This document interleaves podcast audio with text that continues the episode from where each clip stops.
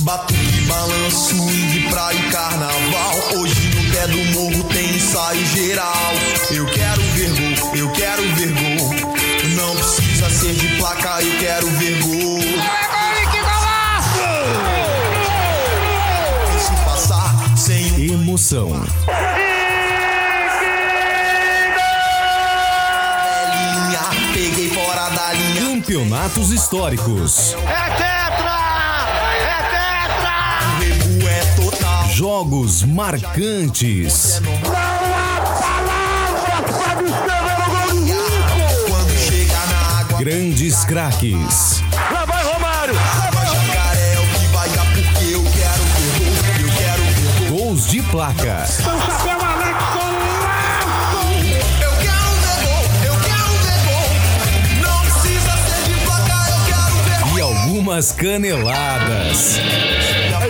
Eu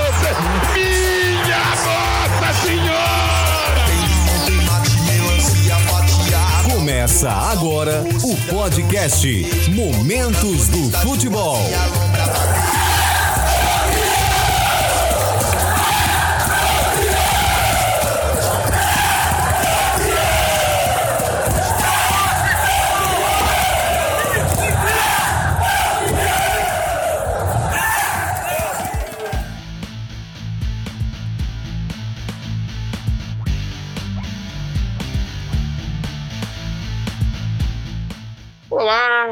Bom dia, boa tarde, boa noite. Não importa a hora que você esteja ouvindo, o importante é que você esteja nos ouvindo. Começando a terceira edição do podcast Momentos do Futebol. Eu sou Danilo Pádua e, como sempre, eu tenho a alegria, o prazer, a honra de contar com a parceria deste cara que é o arquivo vivo da memória esportiva mundial. Mais do que isso, mais do que a memória esportiva, esse cara é o maior arquivo que existe sobre cultura pop, sobre música. E não vou, não estou brincando, ele fala tudo de cabeça. Eu pesquiso, eu mando os links para ele, ele ignora e ele fala tudo de memória. Ele fala: "Não, não preciso dessas coisas não". Então eu uso os links da pesquisa para poder saber o que perguntar, o que falar pro Fernandão. Então, com vocês, mais uma vez eu tenho a honra de trazer ele que é o Paulo Vinícius Coelho do Amor, Fernando Pereira. Como é que você tá? E aí, Danilo, os ouvintes. Pô, Danilo, semana, semana teve muita coisa bacana. Comprei muitos documentários, assim, de música, né? Na, na Netflix tem muitos documentários legais também, né? E alguns do Carlos Eduardo Miranda. Na minha opinião, foi uma, uma grande perda, né? Um, um grande produtor musical. Comprei muitos programas, assim, de, dos anos 90, um pouco sobre a Mangue Beat, um pouco sobre a questão do Raimundos, assim, um pouco dos anos 80. Olha, eu sendo bem sincero, hein, Danilo? Eu sou aquele cara que, né? Nasci em 75, então eu comprei bem o rock nacional dos anos 80. Então, pra mim, o ápice do rock and roll nacional foi nos anos 90, nos anos 80.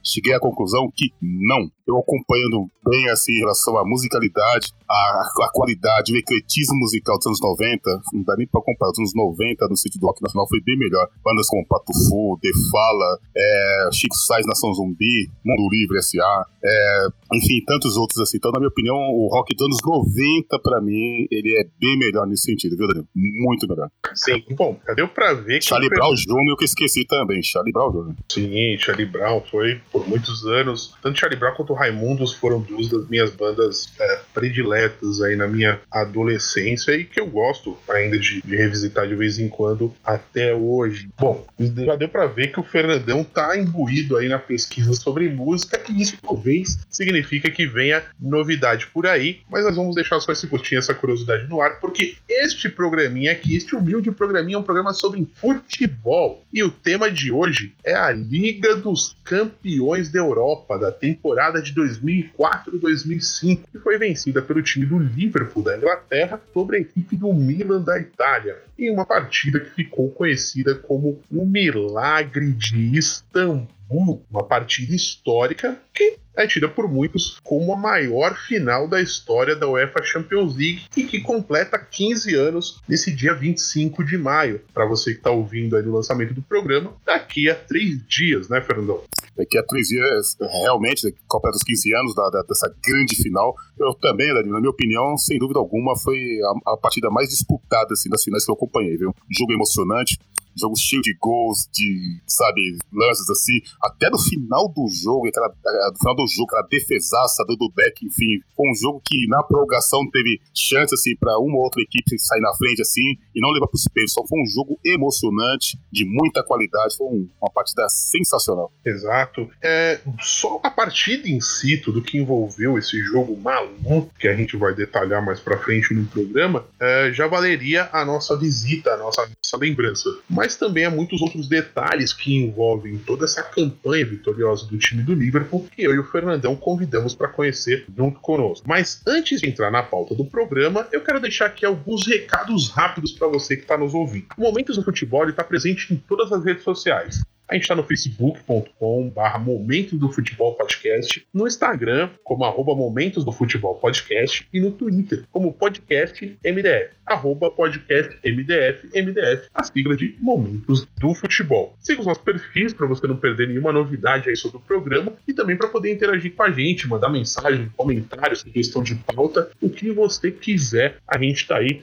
sempre nos, nos nossos perfis uh, pronto para trocar uma ideia com os nossos ouvintes. Se você quiser falar com a gente também, além dos nossos perfis, você pode nos mandar um e-mail para podcastmomentosdofutebol@gmail.com ou acessar o nosso site momentosdofutebol.com.br e deixar um comentário no post desse programa. O que não falta é canal de contato para você falar com a gente. Aproveitando, também procure o Momentos do Futebol no seu agregador de podcast favorito e assine o nosso feed. Assim você não perde nenhum episódio. Sempre que sai um programa novo, ele já vai aparecer automaticamente para você. Nós estamos presentes em todas as principais plataformas digitais de podcast que tem. Apple Podcasts, Google Podcasts, no Spotify, no Deezer, em todos os agregadores. É só procurar por Momentos do Futebol na plataforma da sua preferência, assinar o nosso feed ou seguir o nosso perfil para não perder nenhum dos nossos programas. Vale lembrar também que se você curte o nosso trampo, dá aquela moral e compartilha nas suas redes sociais. Pega o link do programa, do Spotify, principalmente, que é muito fácil, do Deezer, e manda lá nas suas redes sociais, manda nos grupos do WhatsApp, enfim, faz aquela geral pra gente. Isso ajuda demais no crescimento do podcast e certamente vai trazer muita oportunidade pra gente poder melhorar ainda mais a qualidade do nosso trabalho. Agora que a gente já deu os nossos recados, bora começar essa bagaça, né, Fernandão? Vamos que vamos.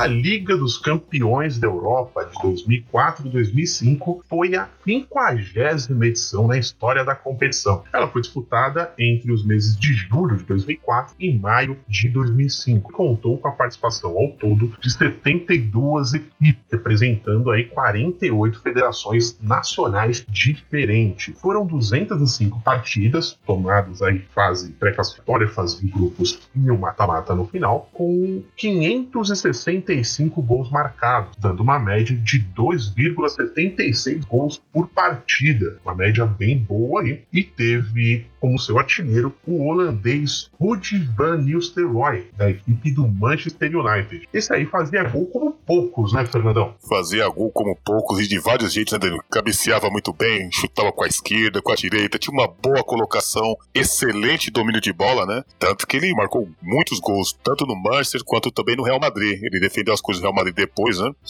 E jogou muito bem também aquele Mundial de 2006, né? Pela seleção da Holanda. Então, sabe quem gosta bastante do Nistelrooy, Fernandão? O nosso amigo, o PH, conhecido PH Roots, nosso, nosso parceiro, aliás, um grande abraço para ele. Ele é bem fã do time do Manchester United e, particularmente, um admirador do futebol do Van Nistelrooy. Ah, o Ruud Van Nistelrooy fazia gols de vários jeitos, né, Daniel? Tinha um bom domínio de bola, fazia gol de perna direita, perna esquerda, gol de voleio, gol de fora da área, cabeceava muito bem. E eu lembro que no, no campeonato inglês, você tinha Ruud Van Nistelrooy pelo Manchester, você tinha o Drogba pelo Chelsea, else? E você tinha o Henry pelo, pelo Arsenal. Então a artilharia do, do, do campeonato não era fácil, não, viu? Uma grande disputa, hein? Três ótimos jogadores, hein? Sim, a Liga Inglesa já desde o da, do início dos anos 2000, sendo né, uma das de principais destaques, hoje eu acho que é a, a melhor liga que, que tem na Europa. Continuando aqui com os números da Liga dos Campeões 2004 2005, uh,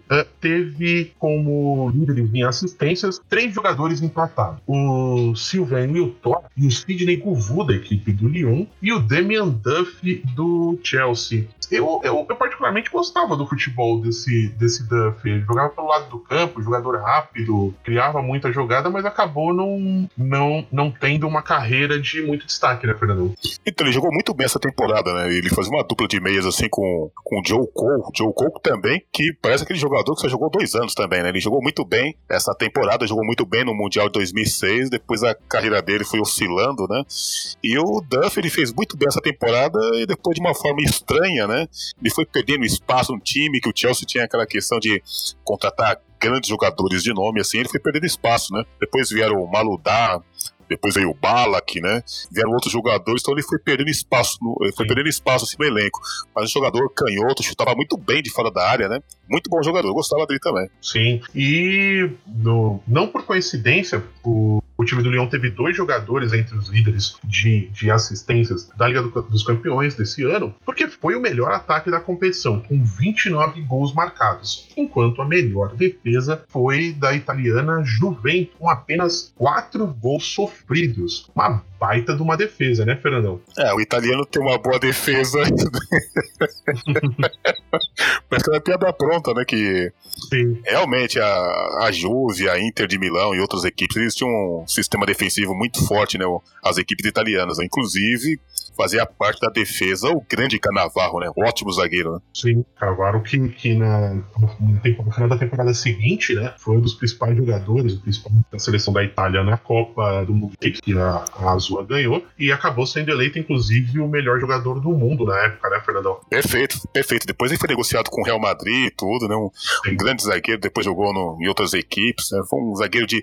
Ele tinha aquela mescla, ele não era um zagueiro muito alto, né? Acho que ele tinha até acho que 1,79m, não chega nem a ter 1,80m, não chegava até essa altura, mas ele tinha um bom posicionamento, era um zagueiro que fazia muito bem a cobertura, né?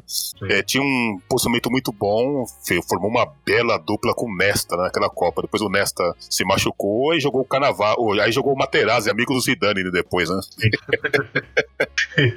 Esse mesmo. E para fazer justiça também, não era só o, o Cannavaro nesse time da Juventus. O Buffon era o goleiro do time, tinha também o Legrotalico na zaga, o Thuram. Churran, perfeito. Exato, então assim, era uma belíssima defesa, um belíssimo time esse da Juventus, que a gente até pode comentar um, um pouco mais pra frente no programa, já que ele eh, cruzou com, com o time do Liverpool durante a fase final da, da competição. Então, aproveitando aqui que a gente já deu essa visão geral sobre a- a- os números da Liga dos Campeões, vou falar um pouco mais dos resultados das campanhas. E vamos voltar para a fase pré-classificatória, já que o time do Liverpool ele teve que jogar a- o que seria a pré-Champions, né, Fernandão? Perfeito, Danilo. Inclusive, na temporada 2003-2004, o Liverpool ocupou a quarta colocação na Premier League, né? Devido a essa razão, ele disputou essa fase, perdendo o primeiro jogo pro Grazer, da Áustria, por 1x0,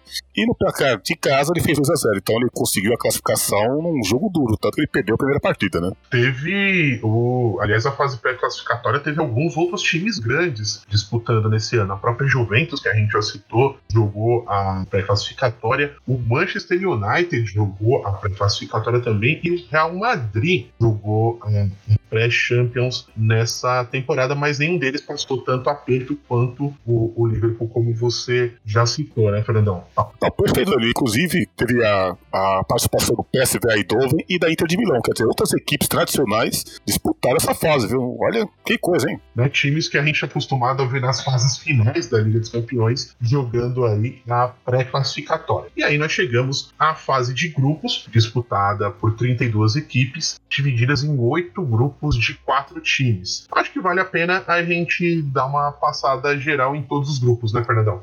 Vamos que vamos. Então, começando pelo grupo A, teve a equipe do Mônaco, o próprio Liverpool, o Olympiacos da Grécia e o La Corunha da, da Espanha. E quem pensa que o Liverpool, que acabou campeão, teve vida fácil nesse grupo, ele teve a classificação, foi bem apertada, né, Fernando? Perfeito, Danilo. Inclusive, o Liverpool ele perdeu o Olympiacos, né? Perdeu 1x0 lá na Grécia e tal, né? Aliás, isso na Grécia. Depois, num jogo de casa, num jogo extremamente disputado, o Liverpool começa perdendo de 1x0 o gol do grande Rivaldo. Inclusive, o Olympiacos tinha como parceiro de equipe ainda o Rivaldo, o Giovani. Giovani, o Messias, idolatrado pela, pela torcida do Santos, grande jogador. O Olympiacos começa ganhando de 1 a 0 no Anfield, de repente o Liverpool vira o marcador 3 a 1 e obteve a classificação pelo saldo de gols. Então, vamos supor, se fosse uma vitória simples de 1 a 0 talvez o Liverpool não teria alcançado essa vaga, né? Exatamente, foi bem apertado aí.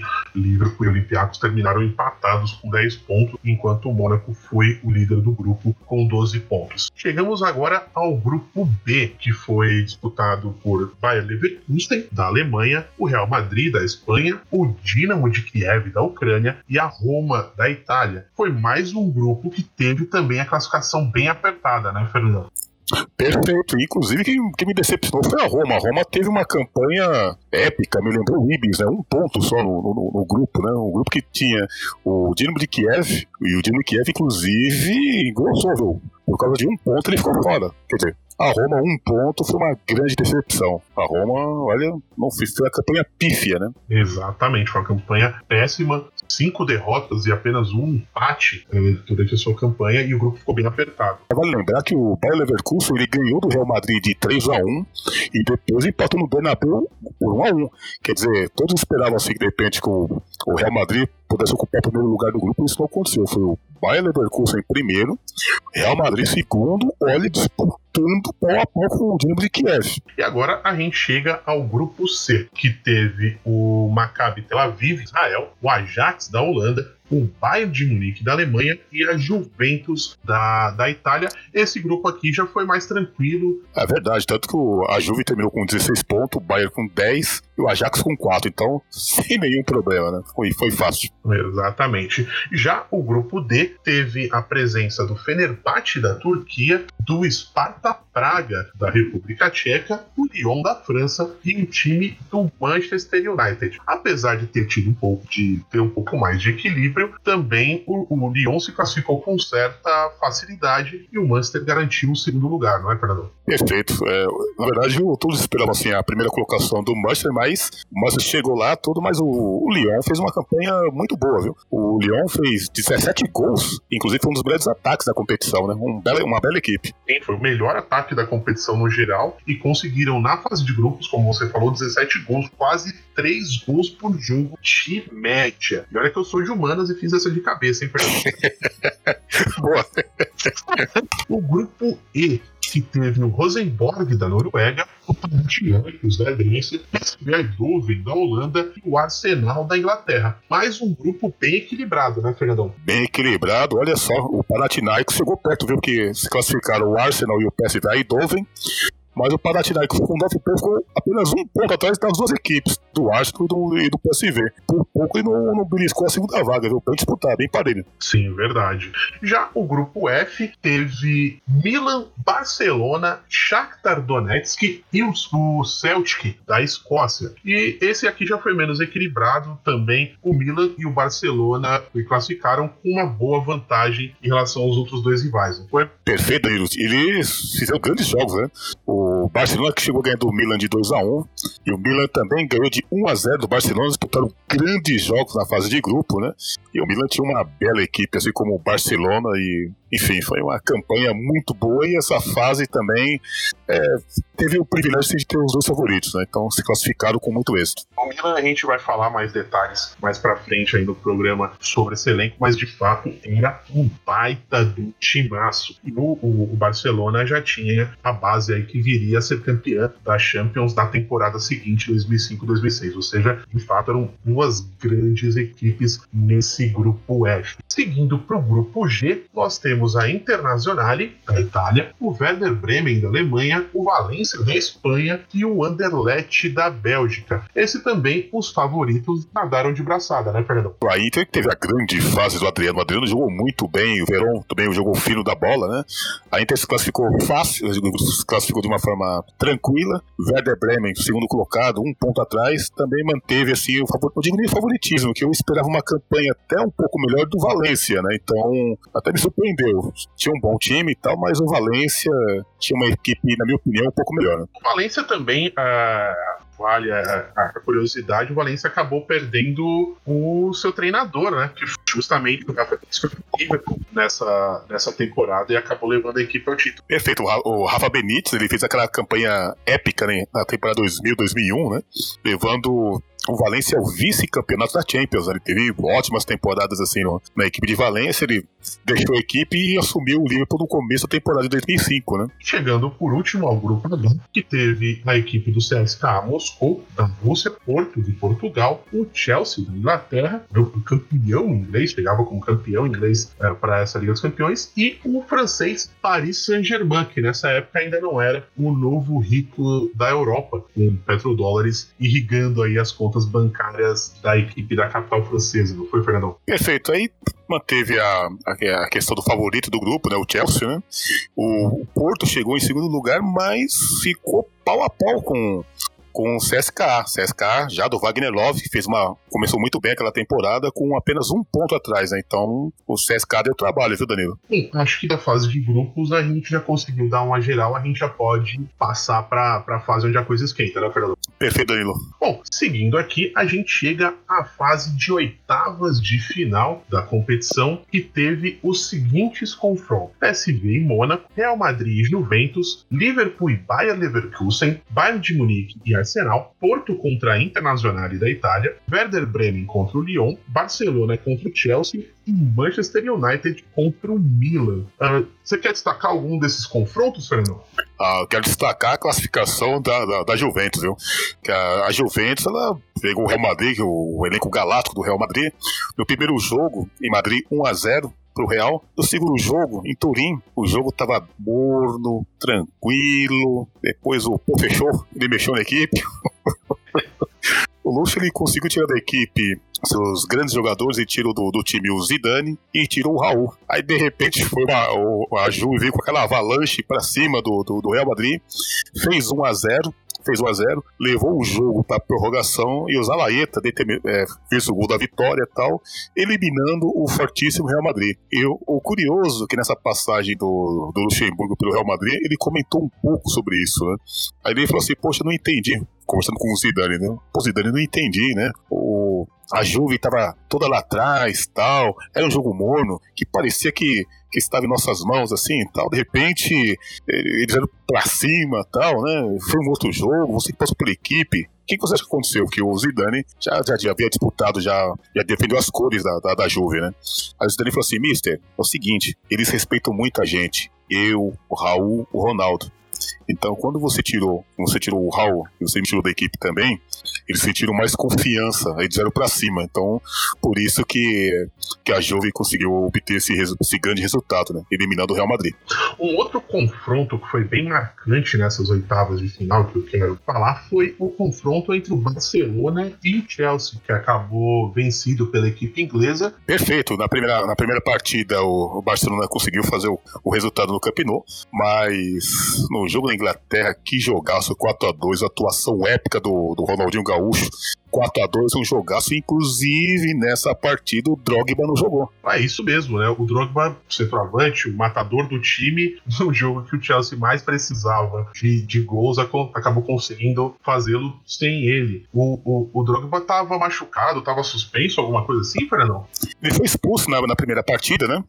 Aí na, na, no Camp Nou, então ele não jogou a partida decisiva, né? Em casa, o homem gol, hein? A, a, o Chelsea dependia muito dele, então a dupla de ataque, hein? Good Olsen e Kesman. Good Olsen, Danilo. Rapaz, Good Olsen conseguiu jogar no Real Madrid, ou desculpa, conseguiu jogar no, no Chelsea e depois defendeu as cores do próprio Barcelona, que perdeu o título pro Internacional de portar aquele Mundial e o Good Olsen era o atacante da equipe, né? E um outro detalhe importante que no jogo foi 4 a 2 teve aquele golaço do Ronaldinho Gaúcho, né? Que ele ficou sambando em cima da bola assim, deu um chute de fora da área, marcou um belo gol em cima do John Terry. O John Terry que falou antes da partida que quebraria a perna dele, que não sei o que, tal, aquela coisa toda.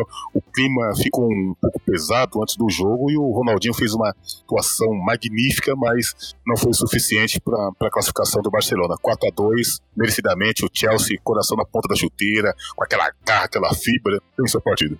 Seguindo aqui com os confrontos das quartas de final, nós tivemos Chelsea e Bayern de Munique, com o Chelsea vencendo no agregado por 6 a 5 o Lyon e o PSV, que empataram as duas partidas por 1 a 1 e a equipe holandesa avançou nessa referência com uma vitória nos pênaltis, e o último confronto das quartas entre Liverpool e a Juventus. O Liverpool, obviamente, superou o time italiano com uma vitória no jogo de ida por 2 a 1 em Anfield e segurando o empate em 0 a 0 na segunda partida. E é só que curioso, perdão, o, a Juventus a gente falou mais cedo no programa que tomou apenas quatro gols durante toda a Liga dos Campeões. Metade disso foram os dois gols que classificaram o Liverpool. Né? Perfeito, Danilo, bem lembrado. E temos algumas curiosidades nessa partida, né? Do jogo da, da classificação. O Ibrahimovic ele disputava a posição com o Trezeguet. Ora jogava o Trezeguet, ora jogava o Ibra. Em alguns momentos, o Ibra ficou muito satisfeito, né? Porque ele ficou boa parte dessa campanha da, da Champions na reserva, na reserva do Trezeguet. Nos dois últimos jogos, que foram os jogos tanto de casa quanto o jogo em Anfield contra o Liverpool, aí ele ganhou a posição do Trezeguet. Tanto que o Trezeguet ficou no banco nesses dois jogos e o Ibra começou a ganhar titularidade nessa equipe, né? Mas é curioso, foram dois gols mesmo. Aquela zaga da, da, da Juve era muito forte. A zaga era composta pelo Monteiro, zagueiro experiente uruguaio. Já tinha já o Canavarro jogando o fino da bola. E tinha um outro jogador, um Yugoslavo muito bom, chamado Tudor. Tudor jogou boa parte também da Champions né, como titular quando o Canavarro se machucou tanto nas partidas contra o Real Madrid, o Canavarro não jogou. Então o Canavarro ele se recupera da contusão, ele joga essas duas partidas, né? Joga muito bem, mas não deu, deu Liverpool. E foram dois jogos, viu? Dois jogaços de bola, viu? Jogaço. Sim. E esses jogos, é, além de óbvio, de toda a carga natural que uma decisão em, em um confronto continental uh, como esse geraria, Liverpool e Juventus ainda têm uma, uma, uma história que remete a, a 20 anos antes disso, né, Fernandão? Houve uma tragédia envolvendo essa final. Há uma carga é, emocional e histórica muito forte nos confrontos entre Liverpool e Juventus, né? Perfeito, Danilo. Inclusive, em relação a essa partida disputada em 85, né, do Platini, é, foi muito complicado, né? Por quê? Porque, na verdade, o estádio ele não oferecia as condições plenas da realização do jogo. Que tinha é, alguns, alguns locais do estádio, assim, no muro, né, que estavam rachados. Houve um confronto, houve um é, confronto entre as torcidas, né, uma hora antes da partida, né? Eles digradiaram, brigaram bastante, tudo. E ainda assim, no começo da partida, nos três primeiros minutos de, do, do jogo, houve um confronto. O, o couro comeu, tal, etc. Os jogadores mesmo, eu vi, eu vi vários relatos assim do, do Paulo Rossi, do Tardelli, né, do Platini, jogadores que defendiam a Ju e falando assim que eles não queriam que o jogo tivesse é, continuado assim, eles queriam que parasse mesmo a partida, tudo, né? O Grobelar, goleiro do, do Liverpool, né, aquele mesmo que jogou aquela disputa do mundial contra o Flamengo naquela época, ele defendia as cores ainda do Liverpool, eles não, eles não queriam dar, dar andamento à partida, né? O árbitro não se importou com isso, a partida seguiu e me lembrou aquele episódio, né, Danilo? Certo episódio de 2000 daquela João Avelange, você lembra? São Januário, só que com uma única diferença, né? Naquele dia o jogo parou, porque caiu a arquibancada tal, né? Porque não havia condições, assim, de, de segurança, tudo, né? Assim como não havia também no ano de 85. Mas a partida seguiu 1 a 0 mas foi marcada por cenas, sabe, lament cenas lamentáveis, assim. Foi uma pena, uma tristeza, né? Morreram vários torcedores, assim. Um confronto ridículo, pífio, né? Sim, para dar um pouco mais de detalhe, contexto aí, complementando a informação do Fernandão, de fato, a, a final da Champions League de, na época ainda chamada Copa dos Campeões né, da Europa, né, que antes da, da mudança para o nome atual, o, de 85, ela aconteceu no estádio belga, em Heysel, e como o Fernando falou, era um estádio muito antigo, é, que tinha problemas estruturais nítidos e houve a insistência de se manter a, o jogo nesse, nesse campo. Em, em um dado momento, bem antes da partida, já as arquibancadas lotadas, houve ali uh, um, um, princípio de confusão, um confronto, onde torcedores do Liverpool acabaram partindo para cima de torcedores belgas que estavam ali num, num, setor neutro, atrás de um dos gols, e as pessoas espremidas ali por medo, uh, tentando se afastar do epicentro da confusão, uh, foram se espremendo, enfim, num canto, quando cede o muro ali a, ao lado, no final, que dividia a arquibancada, e as pessoas, enfim, caem pro pro, pro campo, para o redor do gramado ali, e foram ao todo 39 pessoas mortas e além de mais de 600 pessoas feridas. Mas é basicamente isso daí que o Fernandão resumiu, de ter havido isso uma, cerca de uma hora antes do começo do jogo e ainda assim, por pressões políticas, a partida foi iniciada. Você quer complementar mais alguma coisa a respeito disso, Fernando? Só um detalhe, quando eu fiz a comparação entre a João Avelange e a Copa dos Campeões, eu me refiro à questão da segurança do estádio, né? Porque desabou aquela parte da arquibancada assim, aí o prefeito, é, o garotinho, inclusive, né, que era o governador do Rio, né, ele entrou no estádio assim, pediu para o jogo não dar continuidade, assim, tal, para a partida parar, né? Paralisar o jogo tal, né? Que, que ele retornou em janeiro, inclusive, coisa que deveria ter sido feita lá, porque não havia essa condição. Primeiro que há um relato também, Danilo, do, do jogador Marco Tardelli, né? Marco Tardelli, meio-campista que disputou o Mundial de 82 pela seleção, da, é, pela seleção italiana. Ele disse que é, o estádio ele tremia, em vários momentos ele tremia assim tal. Então você imagine o estádio lotado, né? Como se fossem as pessoas espremidas assim na parede, assim, é um perigo muito grande, assim. Jamais essa partida deveria ter sido continuada, assim. Foi lamentável.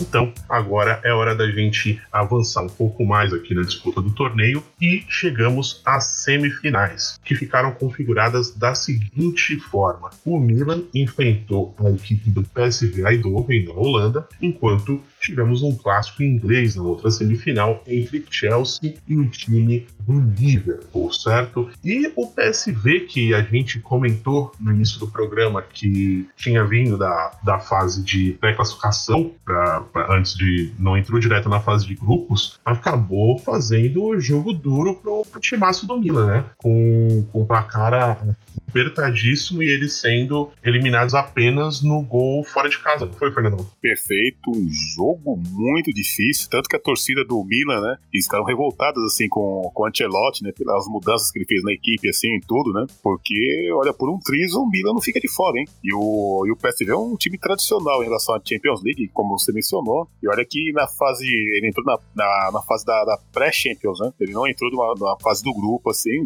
na, fase, na fase de grupo, e deu muito trabalho, foi um jogaço de bola. E o, o Milan entrou meio que, pô, será que vai, não vai e tal? Será que dá pra confiar nessa equipe? E foi um jogo dificílimo, viu? Sim, o jogo foi decidido na, na reta final aí. E esse time do PSV tinha alguns valores interessantes, inclusive o goleiro brasileiro Gomes e o zagueiro Alex, que tinha vindo do, do jogado no Santos, né? Foi campeão brasileiro com o Santos em 2002. Nessa época ele estava na equipe do PSV Eindhoven era titular desse time. Além deles, ó, esse time aqui ainda tinha o Cocu e o Mark Van Bommel, que mais tarde acabou jogando pelo time do Barcelona. Batia pouco, hein?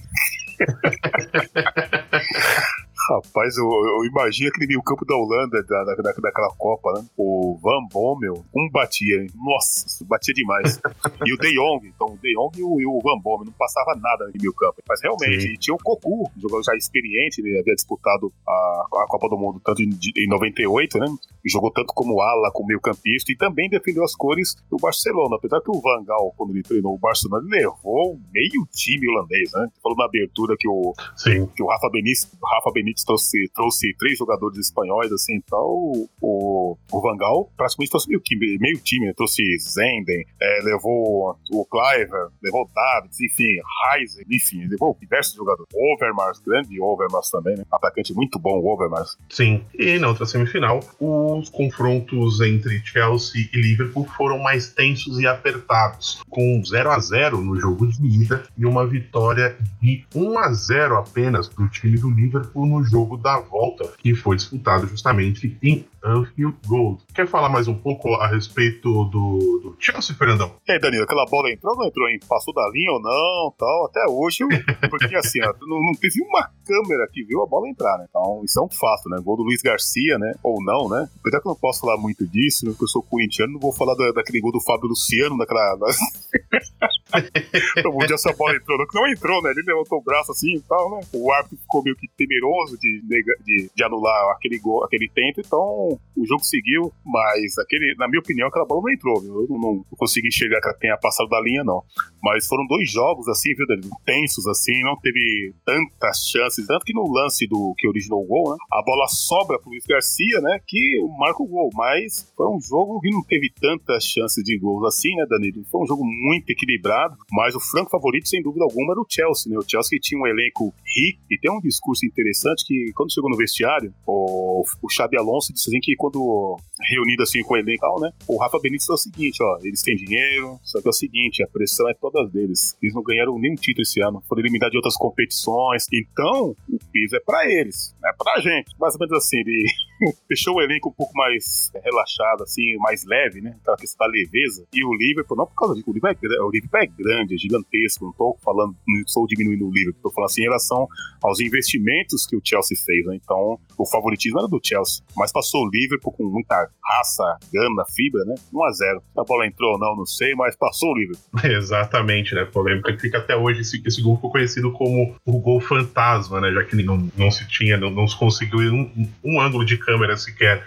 que mostrasse com clareza a bola dentro do gol. Naquela época a gente ainda não tinha, como hoje, o, o auxílio do VAR. E com essa vitória de 1 a 0 ela levou ao time do Liverpool de volta a uma final de Liga dos Campeões da Europa, justamente 30 anos depois do confronto contra a Juventus, que nós comentamos aqui, que ficou marcado pela, pelas mortes no estádio de Heysel. Mas afinal, a gente vai falar daqui a pouco no próximo bloco.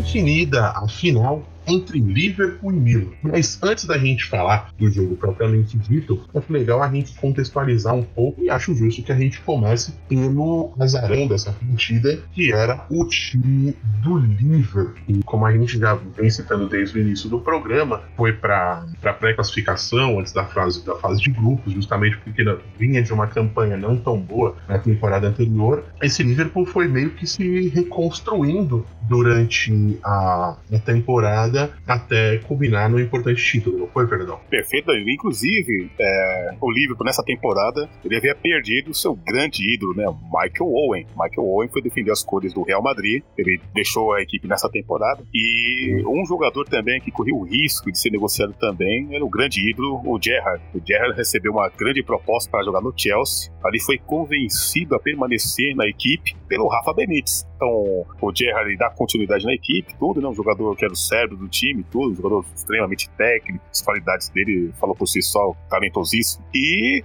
teve a chegada do, do Luiz Garcia. Luiz Garcia, que foi reserva na época do, do Barcelona, né? Sim. Que, pô, tem Deco e Ronaldinho. Vai sair quem? Ronaldinho ou Deco pra você jogar? Não tem como jogar, né? Que... Sim. é, o, o Luiz Garcia, inclusive, é um jogador assim, normal, nada de espetacular, mas teve uma ótima temporada, tanto que ele marcou gols importantes, inclusive, nesse do Sim. polêmico do, do Chelsea entrou ou não, marcou gols importantes na partida contra, o, contra a Juve. E ele foi, marcou gols importantes também também na, na Premier League, né? Defendendo as cores do Liverpool, mas não era aquele jogador assim, tudo que tão padalado, aquele craque, que é um jogador que faz a diferença, que resolve. Não, era um jogador normal, nada de espetacular. E, e observando bem o elenco do, do Liverpool, nós observamos que era um elenco, olha, não, não tem nada a ver com esse Liverpool, né? Que você tem Salah, Sadio Mané, tem Roberto Firmino, que é um jogadoraço, o Henderson, que é muito bom jogador também, o Van Dijk, não é esse time. Pra você ter a base, ó, do deck né, do, nunca foi unanimidade, né? Do deck Sim. normal. Tudo bem, contra o Milan, aquela defesa, assim, vamos falar do Milan, assim, teve, uma participação muito boa, né? Vamos falar um pouco para não estragar, vamos, vamos segurar aqui. O Finan era um jogador extremamente razoável lateral direito. A zaga, Carriger e Ripia, jogadores medianos, medianos. Traoré, lateral esquerdo, jogador apenas para compor elenco, nada de, de, de, espetacular. Inclusive, na verdade, era pro Reese jogar de lateral esquerdo. O Reese era o lateral esquerdo da equipe. Sim. Então, o, o, Rafa Benítez, durante a competição, ele foi é, alterando né, o, o, time, né? Tanto que o Reese ele começou a jogar no meio campo. Mas se você pegar Xabi Alonso, sim, um grande volante, jogadoraço. O, o, o Gerrard dispensa comentários. O Luiz Garcia, que já, já comentei, jogador normal. O Reese, que fazia o quarto um pelo lado esquerdo, né? E você tem o Kiel, é o bom, bom atacante australiano, meio atacante, tanto ele joga como é, um, atacante pro lado esquerdo, ou ele faz aquela recomposição no meio campo, né? Como meio atacante. Sim. E o Milan Barros, eu, pô, jogador normal, jogador normal, inclusive era, era pra ser reserva, que era pro Cissé jogar. Só que Sim. o Cissé, ele começou a temporada como titular, certo? E ele se machucou, tanto que ele começa a, a aparecer novamente nas escalações, é, no elenco, assim, na reta final. Tanto que ele entra no segundo tempo contra o Milan, né? É, desse elenco aqui do, do, do Liverpool, a gente olhando mesmo, uh, de destaque, que teve um destaque na carreira como jogador de alto nível, a gente tem basicamente o Gerrard e o, e o Xabi Alonso. E, e esse processo que o Fernandão bem citou de espanholização, digamos assim, do elenco do, do, do Liverpool começa com a chegada do treinador Rafa Benítez para o início da temporada de 2004-2005 e além dos dois já citados, Luiz Garcia e o Xabi Alonso, uh, também teve a chegada de outros jogadores espanhóis, como o caso do zagueiro Rossemi, que veio do Vídea Real, e um, um, um, rapaz aqui que é o Antônio Nunes. Antônio não, Nunes. Não. Antônio Nunes! É, do, do Pânico pra TV pro, pro Liverpool, né? Nossa, se enterrando é pra animar o elenco do Liverpool, assim e tal, né? Pra né, dar animada, né? É beleza. E teve o Fernando Morientes também, né, Danilo? Só que o Fernando Morientes, ele não chegou a disputar as partidas da, da Champions pelo Liverpool, e sim pelo, pela Premier League, porque ele já havia disputado os jogos pelo Mônaco, na época de 2004, que é a temporada de 2004-2005. Aí ele chegou em janeiro de 2005, junto com o Rafa Benítez e tal, e os outros jogadores, então ele não pôde ser inscrito, porque ele já havia jogado por outra equipe, mas sim. ele jogou o Mundial contra o São Paulo, que é um outro tema, né? Que pra, pra sua alegria, que você que é São Paulino, né? O Oriente jogou aquela partida. Sim, exatamente. Tem, tem uma história engraçada que no, nesse jogo do Mundial, né? Fazendo uma parte rapidinho, o, o Lugano é, passou o jogo inteiro azucrinando o Morientes, tentando desestabilizar uh, ele durante a partida, citando o fato do, do Morientes, que é, tinha, teve algumas temporadas de, de bom destaque na equipe do Real Madrid, que ele tinha sido escanteado no clube com, com a chegada do Ronaldo. Né? Na época do time dos Galácticos, o Morientes perde espaço como centroavante do, do Real Madrid e, e acaba saindo, justamente como você falou, passou pelo Mônaco e depois acabou indo em definitivo pro, pro Liverpool, e o Lugano falava para ele assim: é, cara, você perdeu vaga para um, brasileiro, um cara que é do, do, do, país onde, onde eu jogo. Você não vai conseguir passar por mim, porque eu tô acostumado com centroavantes brasileiros que são muito melhores que você. É, me lembrou aquela, aquela disputa de La Coruña e Real Madrid, o brasileiro. O Djalmin era extremamente habilidoso, técnico, fazia aquela firula assim, e o La Coruña ganhando lá no Bernabéu, fazendo aquela firula assim e tal, né? Aí ele ficou nervoso que o árbitro não deu falta e chutou a bola para longe, assim. Acho que o Raul, nossa, mas se joga tão bem, pra, pra que fazer isso? Ele, aí chegou o Djalmin, é, você disse, né? Eu jogo tão bem, você que é tão ruim, tá no Real Madrid. pra você ver como é futebol. Eu jogo bem aqui você tão, e tá no Real Madrid. Quer dizer, o parecido assim, o Djalminha jogava muita bola, mas provocava muito também. Sim, é verdade. E do outro lado dessa final chegava o favoritíssimo time do Milan, uma que era um verdadeiro esquadrão que ao contrário da, da, equipe do Liverpool, que veio que, que, se remontando durante a temporada de 2004-2005, o Milan ele já vinha numa crescente montando equipes fortíssimas e estava ano após ano é, melhorando esses times já desde o início dos anos 2000. Tanto que ele teve até uma certa hegemonia com títulos finais, enfim, sempre chegando na reta final do, das Ligas do, dos Campeões, além da, das conquistas do Campeonato Italiano né, Fernandão? Perfeito. E, e o bom é que o Milan sempre manteve uma base, né? Tanto que eles vão se enfrentar novamente em 2007.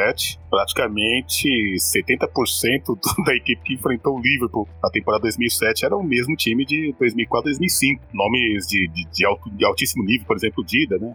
A, equipe era formada pelo Dida, Dida, Cafu, o Nesta e de lateral esquerdo Maldini. Isso mesmo vocês estão ouvindo, Maldini. Maldini que é, falamos anteriormente que ele havia começado a jogar de zagueiro na Copa do Mundo de 94, quando o Barelli se machuca, né? Então o Maldini é deslocado para zaga, joga muito bem na zaga, inclusive, jogadoraço. E depois o Benarivo começa a jogar na esquerda, né? Então, voltando, o Maldini foi o lateral esquerdo naquela temporada, meio campo, tirando o Gattuso, era muito bom, né? O Gattuso é apenas um mordedor, né? Um cara que marca assim. Então, você tem o Gattuso, Pirlo, Sidorf e Kaká. O ataque, Crespo e o Shevchenko. Artilheiro frio, né? Calculista, um ótimo atacante. Então, esse era o time do Milan. E o Thomasson na reserva. Você tinha o Rui Costa, o português Rui Costa, que jogava muita bola, tanto que o, na época da temporada da Fiorentina, 70% dos gols, ou até um pouquinho mais, dos gols que o Batistuta fez pela Fiorentina, quem deu os passos para ele, as assistências, foi, foi o, o Rui Costa, cracaço português. Né? Sim, além, além desses dois que você já citou, olha quem também era reserva nesse time do, do Milan. O Serginho, lateral e meia, que jogou pelo São Paulo, o Cruzeiro, a gente ainda tinha no, no, na reserva também o zagueiro, o Calazzi, né, o, o Georgiano Calazzi, o Costa Curta, veteraníssimo já.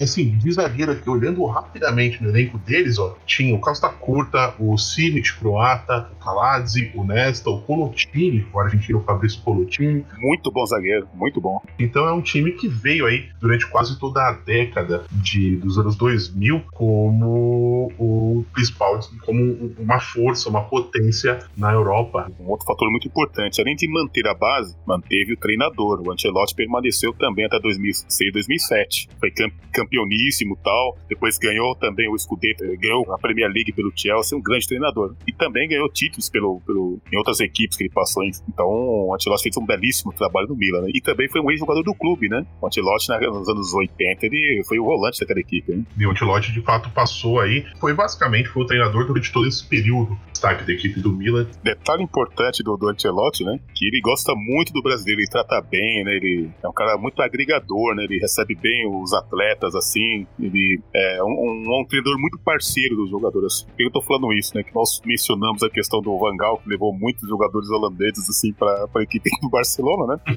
Quem sofreu muito isso na pele com ele foi o Giovanni, né? O Giovanni foi muito prejudicado pelo Van Gaal na época do Barcelona, né? E depois o Rivaldo. O Rivaldo jogando o fino da bola, jogando aquele futebol de altíssimo nível, qualidade técnica invejável. Depois, com a, com a, com a chegada do Van Gaal no Barcelona, o Rivaldo teve que sair para disputar, disputar a posição no, no Milan, né, depois, né? Rivaldo que com certeza é um personagem que, que, que, merece um programa no futuro, né, Fernando? Merece, pelo que ele jogou no Mojimirim, pelo que ele jogou no... Teve uma boa passagem. O pessoal lembra muito do Rivaldo, jogando no Palmeiras, que jogou demais no Palmeiras, né? Concordo. Só que a temporada de 93 que ele jogou no Corinthians foi um absurdo, foi um escândalo, né? Que o jogador aquele do carrossel, do carrossel caipira, que veio com, com aquela visibilidade e tal, foi o Valber, meio campista, né? E não o Rivaldo. O Rivaldo ele veio pra completar, só pra completar. É, ah, veio, ah, o Admilson, ó, até um meio atacante, é um grandão, meio espingadão, né? Vai levar ele também? Ah, tá, tá bom, quero.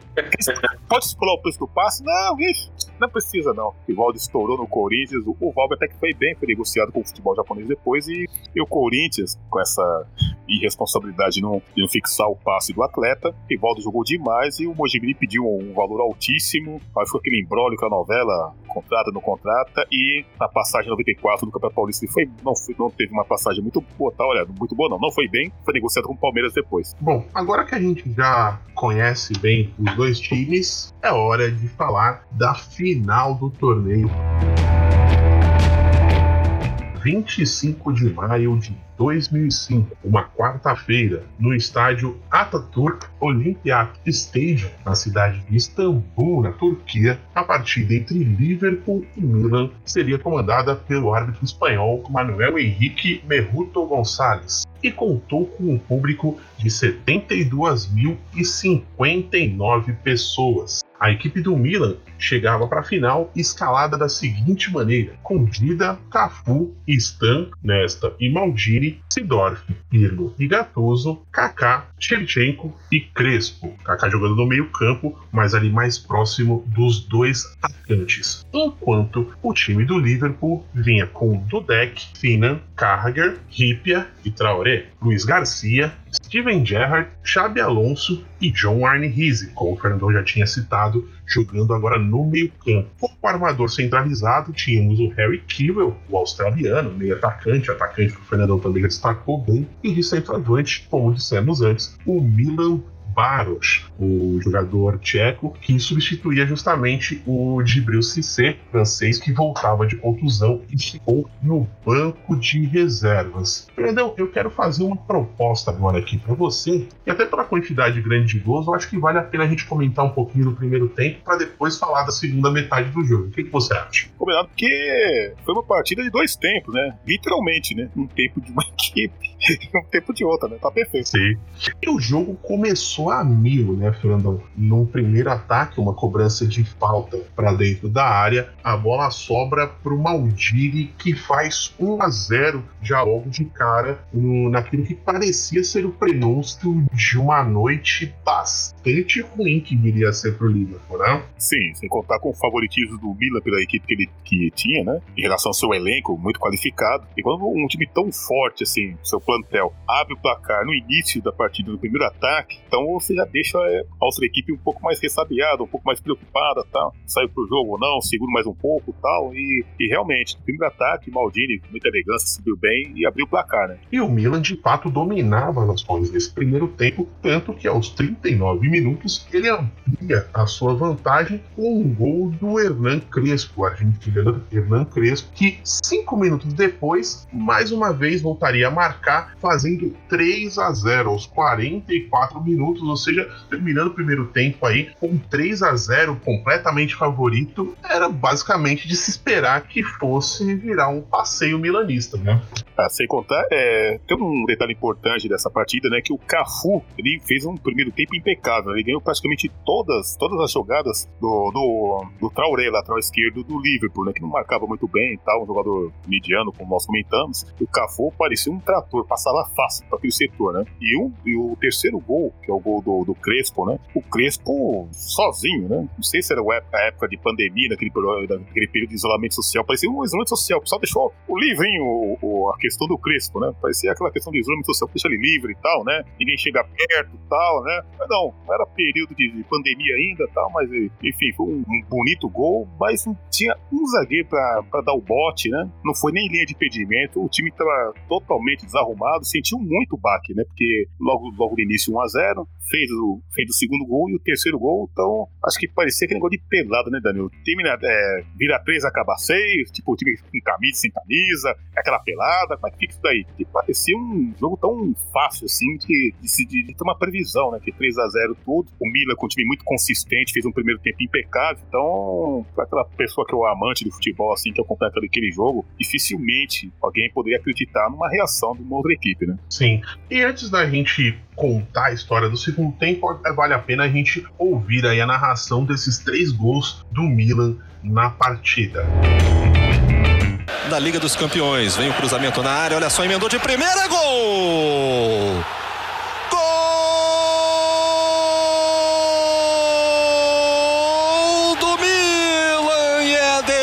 Maldini, o capitão da equipe italiana que hoje iguala a marca de sete decisões, como o de Stefano abre a contagem com um minuto de jogo, Flávio. Beleza de jogada, ensaiada. A cobrança do Pilo foi perfeita. Quando toda a zaga do Liverpool esperava essa jogada dentro da grande área, jogou para trás para o Maldini, que foi muito feliz aí nessa finalização. Um jogador que está há 20 anos jogando nessa equipe profissional do Milan. Aí o Kaká é tocar na direita pro Shevchenko, ele dominou, pode bater, tocou pro meio, é agora bateu, é gol!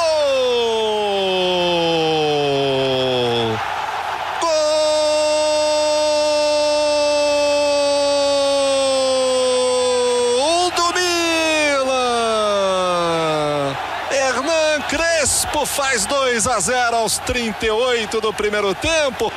Olha o Kaká fazendo o giro, já deixando um para trás e metendo essa bola. Que pintura o lance do Kaká, o toque o gol!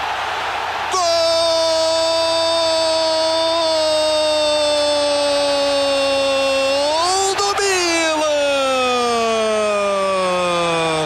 Crespo de novo numa jogada primorosa do Kaká, faz o terceiro do Milan, Flávio. É pra matar o jogo, né? Que lance, hein? Olha só a bola que enfiou o Kaká. E aí começa o segundo tempo, como você bem estava falando.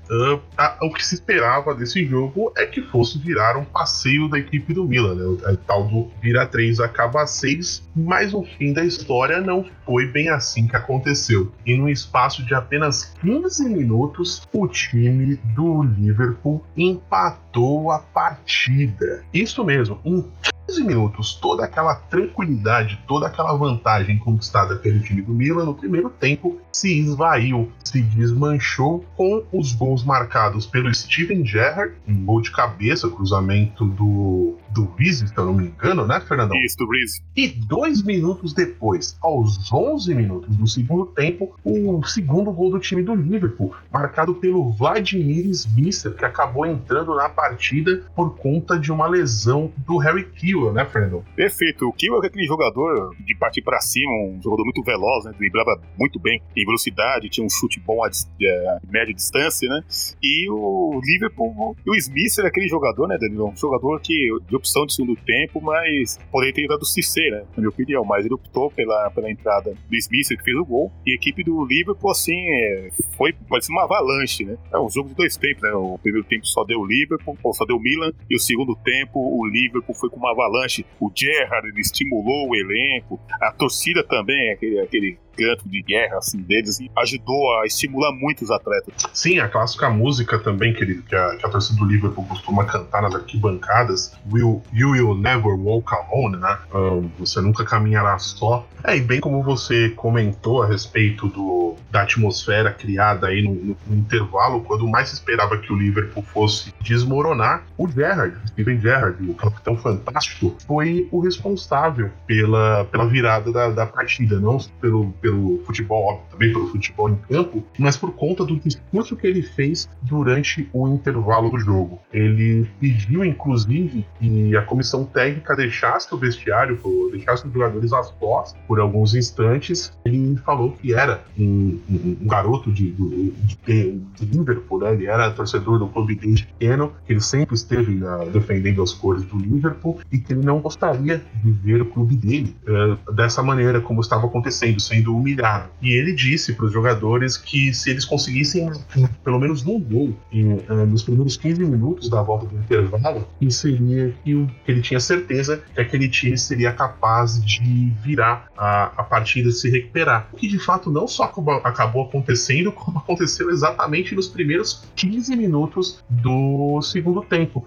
já que o terceiro gol foi marcado pelo Xabi Alonso no rebote de uma cobrança de pênalti que ele mesmo bateu e o Dida defendeu, e empatou a partida em 3 a 3 exatamente aos 15 minutos do segundo tempo. E aí a história virava completamente, né? O jogo, a história desse jogo virava completamente de cabeça para baixo. Sim, tanto o Liverpool poderia ter feito seu quarto gol, assim como o Milan também. Então, um detalhe importante que no final do jogo, do tempo normal, o Shevchenko, cara a cara com o Dudek, que faz aquela defesa espetacular, né? Duas defesas consecutivas, né? Na, na primeira, no, ele defendeu o primeiro chute do, do Shevchenko, voltou pro Shevchenko, chutou e ele, em cima da linha, é, se espalmou para pro corner, assim, foi uma defesa incrível, né? Que poderia ter sido o gol da vitória do, do Milan, né?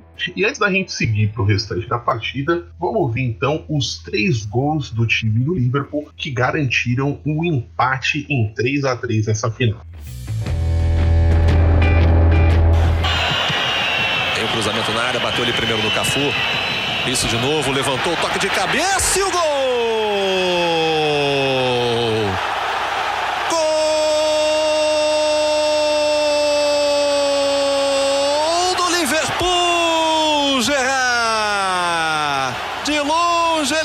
colocou de um jeito que o Dida, quando viu, ela já estava lá dentro, Flávio. Tava pedindo, ajeitou, quem sabe agora bateu forte, é gol!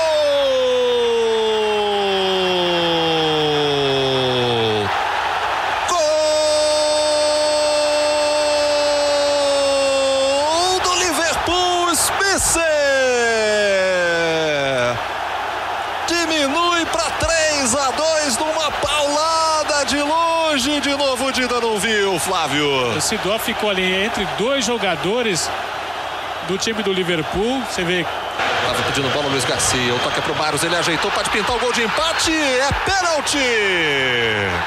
Pênalti para a equipe do Liverpool. Por trás, o Gattuso derrubou o capitão da equipe do Liverpool, Steven Gerrard. Pode ditar um rumo completamente distinto. Correu Alonso, bateu, pegou o Dida e é gol! No rebote, Alonso empata a partida para o Liverpool, Flávio. o Dida ainda conseguiu pegar o pênalti, mas a defesa do Milan não foi rápida o suficiente para conferir o rebote do goleiro. E o próprio Alonso estava lá para balançar a rede. 3 a 3 Os três gols do Liverpool acontecendo aí com 15 minutos de jogo. Hein? 3 a 3 como o Fernando também citou, o Dudek salvou aquele que podia ter sido o quarto gol do Milan no finalzinho da partida. E tivemos ainda mais 30 minutos de prorrogação, jogo com nervos à flor da pele, o jogo mais já no ritmo um pouco menor. Ah, perfeito. E, e o Milan tinha colocava muita esperança no Dida, hein? Confiava muito no Dida, que também foi muito importante na conquista de 2002, 2003. Então, acho que o Milan pensou, pô, tá empatado mesmo, nós temos o Dida aqui, então tá tudo em casa, tá tudo de boa, então vamos recuperar novamente, né? Poderíamos ter feito o placar, ter segurado um pouco, 3x3, nos pênaltis é nosso, né? Temos o Dida lá. Exatamente, Fernandão. E a partida vai para os pênaltis e estaria para ser decidida nas mãos de Dida e do polonês Jerzy Duda. O Milan que havia sido campeão da, da Champions dois anos antes, com uma disputa de pênaltis onde o Dida foi destaque. O Dida que era um conhecido, reconhecido pegador de pênaltis ao longo da sua carreira, na verdade, mas dessa vez não teve pro Dida, que até defendeu uma penalidade. Quem foi o verdadeiro destaque entre os goleiros foi o Dudek, com duas defesas. Logo na abertura da série de pênaltis, a noite já parecia ter virado para os lados ingleses. Afinal, o Serginho, que fez a primeira cobrança, já perde o seu pênalti batendo para fora, né, Fernandão? Sim, bateu muito mal, viu? Parecia o Roger contra o Figueirense e tal, né?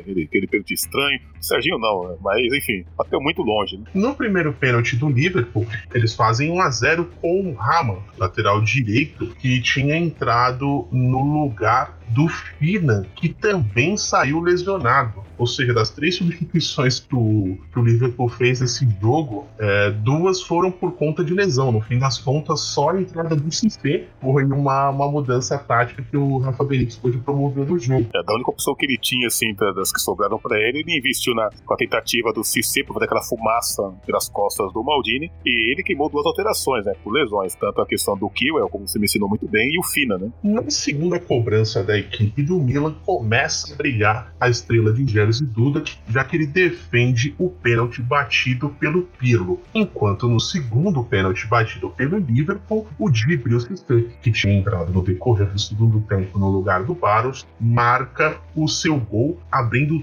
2 a 0 nas penalidades. Sim, 2 a 0 já, já meio complicado de abrir essa diferença, assim, tudo dificilmente você consegue reverter, né? Que 2 a 0 fica meio complicado. Né? Sim, mas como esse jogo estava cheio de reviravoltas, houve um fio de esperança para a torcida milanista, já que na terceira cobrança o Thomasson marcou, enquanto o John Ali perdeu seu pênalti, sendo defendido aí a, a, finalização pelo Dida. E curiosamente, né, os dois jogadores que batiam melhor na bola, né, que o Reese era um jogador com aquela qualidade questionável, mas ele batia muito bem escanteio, falta, né, chute de longa distância, né, e o Pirlo, né, o Pirlo foi um dos maiores batedores de falta que a Itália já teve, né, e perdeu o pênalti. Na quarta cobrança, o brasileiro Kaká, contra o pênalti do Milan, ele bate e marca. Quarto pênalti batido pelo time do Liverpool. Foi convertido também pelo Vladimir Smisser. E aí a gente chega à quinta cobrança milanista que foi desperdiçada pelo craque do time, o Andriy Shevchenko, atacante ucraniano, que bateu e mais uma vez o Jerzy Dudek defendeu, né, Fernandão? Ele era o batedor oficial de pênaltis assim, do Milan, né, o Shevchenko, por isso que ele foi o último batedor, né, então, mas ele estou praticamente em cima, né, ele recuou aquela bola. Né? E com isso, a equipe do Liverpool venceu por 3 a 2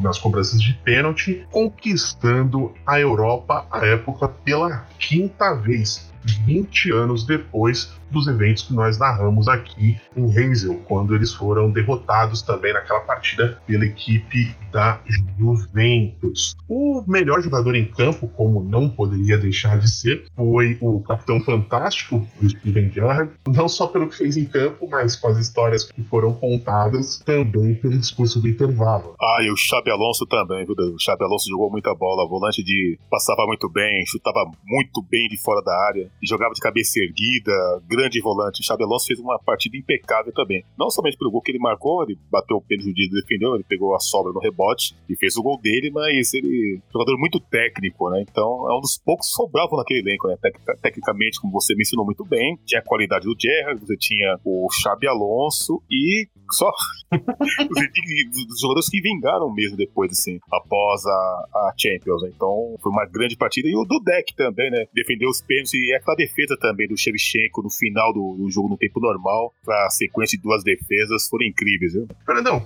acho que a gente conseguiu contar tudo que envolveu é, essa campanha do Liverpool na Liga dos Campeões. Sim, Danilo, inclusive, é, antes de fechar o programa, quero mandar um abraço para nossos amigos que estão ouvindo o programa, né? O Rodrigo, o Luiz Felipe Osório e o Joaquim. Eles gostaram muito do programa que falamos do Bahia, nós falamos da, da seleção africana de todos os tempos, assim, eles estão ouvindo o programa, estão divulgando, estão compartilhando com os amigos e estão acompanhando a gente aí. Que legal. Fica aí também o meu abraço ao Luiz Felipe Osório, ao Joaquim e ao Rodrigo. Inclusive, o Joaquim é um vascaíno. Quando no final do ano temos aquela Mercosul, aquela virada histórica do. Essa sim foi uma virada do Vasco sobre Palmeiras. De repente ele, ele falou assim que ele gosta muito de futebol, tá? Negócio de memória, é, lembranças, enfim. Então, de repente, quem sabe ele pode participar conosco, né? Seria bacana. Vamos, vamos, vamos bater um papo com ele aí. Quem sabe rola aí essa ponte com o nosso ouvinte lá do, do Rio de Janeiro. Eu quero mais uma vez agradecer a tua parceria. Internet dando problema hoje, mas importante é que saiu mais um grande bate-papo aí que a gente coloca no ar, né, meu irmão? Como dizia o Darcy Ray na, na, na, na, na, sua participação na TV Pirata, né? O importante é o que importa, né? Então, segue o jogo. Se vocês soubessem os bastidores dessa gravação, vocês ficariam enojados. Se você gravar esse programa com, com vídeo, assim, é uma loucura, bacana. Vou lembrar, dar boas risadas, assim, lembrar de histórias legais, né, Daniel? Aproveitar só pra deixar aqui, já que a gente já citou o, o PH no programa, reforçar meu abraço pro PH Roots, brotherzaço aí que, justamente essa empreitada do Momentos do Futebol, na época da Rádio Media Cast, um, um, um amigo aí que além de você que também foi um amigo que, que essa empreitada me trouxe, PH é mais um, e por tabela também conheci um outro amigo, um grande amigo dele, Paulinho, que hoje também é meu brother, meu irmão. Grande abraço para ele, que agora finalmente está nos ouvindo, porque ele ficava, ele ficava me cobrando pra gente conseguir colocar o programa no Deezer, que ele que é o aplicativo que ele usa, agora não tem desculpa mais para não nos escutar. E também mandar um abraço pro, pro Felipão. Nós, nós quatro, nós temos um grupo aí de São Paulinos cornetas, onde a gente basicamente fica todo dia reclamando de alguma coisa do, do time. Se que ultimamente sem futebol, a gente não tem tido do que reclamar. Só para lembrar também o nosso amigo Paulinho. Paulinho, o blog do Paulinho tem ajudado bastante a divulgação, tem gostado muito do programa, então um grande abraço nosso amigo Paulinho. Sim, inclusive vocês dois estão fazendo um outro programa juntos, né, Fernando? E na Rádio Vale Mundial, o programa Inacreditável, junto com o Marcelo Santos. Né? O Marcelo Santos com seus 88 anos, viu? Tá saudável, participou do programa, né? E o Marcelo Santos é uma figura incrível, assim, tem uma boa memória, super engraçado, divertidíssimo, é super gente boa. Figuraça, fica aí também o meu abraço pro Paulinho, brotherzaço, um abraço também pro Marcelão. Então fica aí, o programa é todos os sábados, é isso, Fernandão? Perfeito, das 16 a 17, todos os sábados. Fica aí o recado, se você quiser ouvir mais o Fernandão contando história, todos os sábados, das 4 às 5 da tarde, na Rádio Vibe Mundial, programa inacreditável com o Paulinho, com o Marcelo Santos e com o Fernandão. Para mim, fechamos aí os recados e os episódios, Fernandão. Quer dizer mais alguma coisa? Não, agora é só tomar aquela gelada, dar uma relaxada e descansar um pouco. É isso aí, eu também me despeço e daqui a 15 dias nós nos vemos novamente. Um grande abraço, pessoal. Tchau, tchau. Valeu!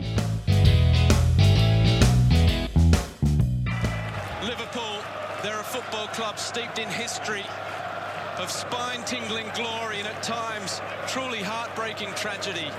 But when you are part of Liverpool Football Club, you'll never walk alone.